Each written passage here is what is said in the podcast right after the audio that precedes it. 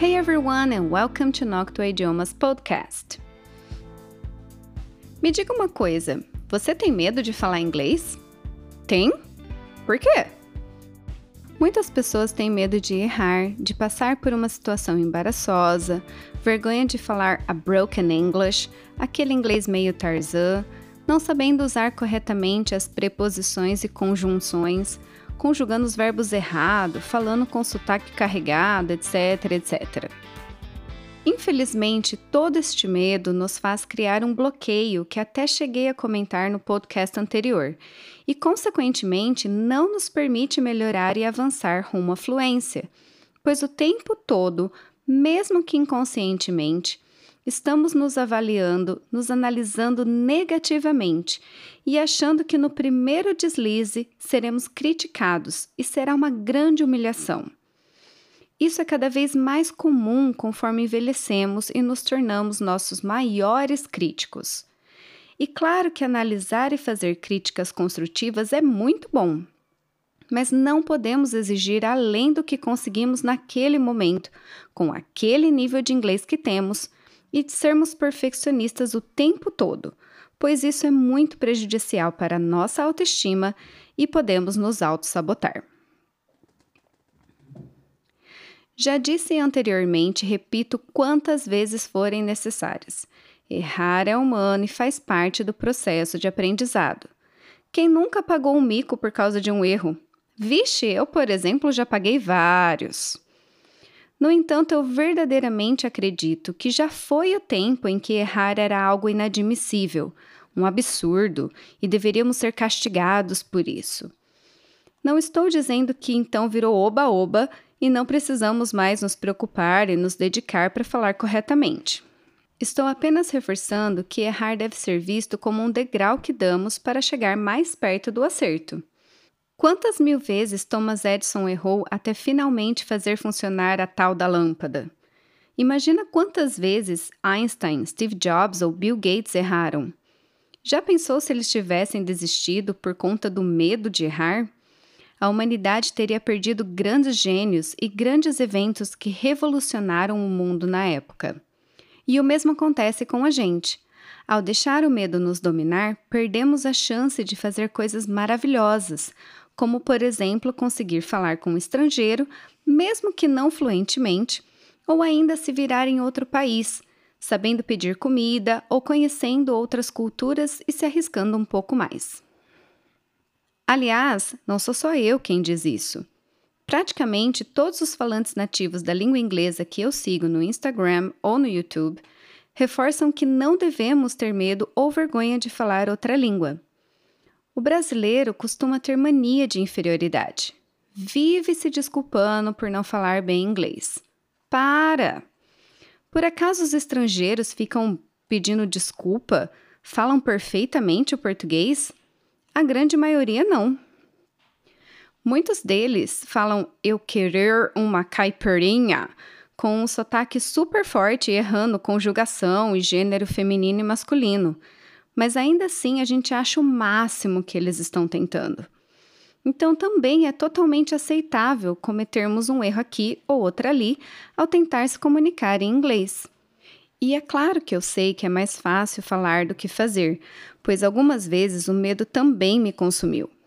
A dica que eu dou neste caso é tentar racionalizar o medo, entender o motivo por detrás deste medo e, se for puramente erro de não falar perfeitamente, tente dialogar consigo mesmo, consigo mesma e perceber que ninguém é perfeito e precisamos nos permitir se expor mais a estes erros, principalmente com alguém mais experiente, como um professor, que poderá ajudar e dessa forma nosso inglês vai melhorar e evoluir a cada dia.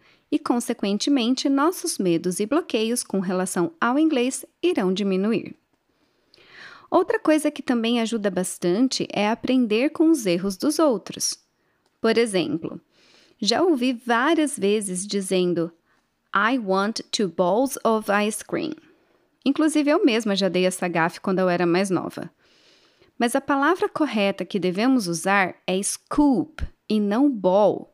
E deveríamos usar o I'd like, porque I want pode parecer mal educado. Portanto, o correto seria I'd like two scoops of ice cream, please. Mas eu jamais saberia disso se eu não tivesse sido exposta a este erro. Outro medo comum que temos é com relação a como pronunciar certas palavras. Eu tenho certeza que alguém já tentou falar praia e acabou falando um palavrão. Ou ainda alguém quis falar um palavrão e soltou um filho da praia.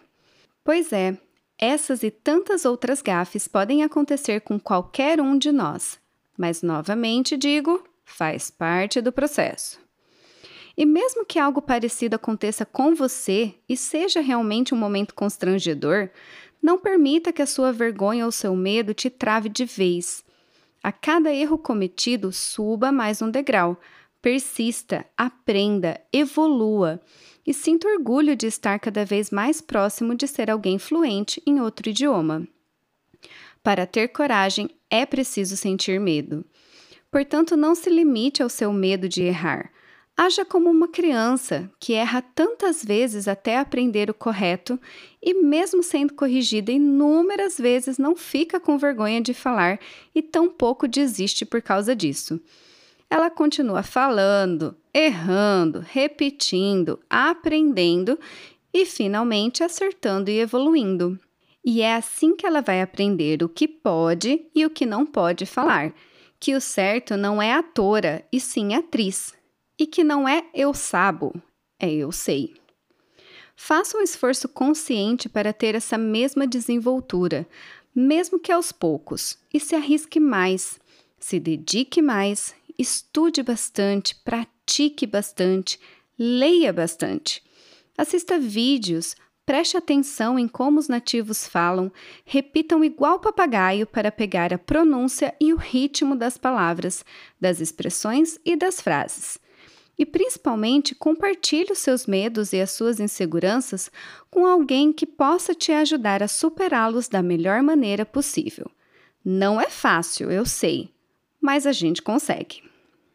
E aí, sentiu um pouco mais encorajado e quer começar agora mesmo a melhorar o seu inglês e ir gradativamente diminuindo este medo e vergonha de falar? Então assista também aos vídeos do meu canal Noctua Idiomas no YouTube, onde eu dou várias dicas de pronúncia, expressões, estruturas e vocabulário. E fique comigo aqui no Noctua Idiomas Podcast, pois nos próximos episódios iremos mergulhar na língua inglesa e aumentar cada vez mais nossa bagagem, praticando as principais estruturas da língua e dominando de vez sua fonética e seu vocabulário. Thanks for listening to this podcast, and I hope to have your company again soon. Bye!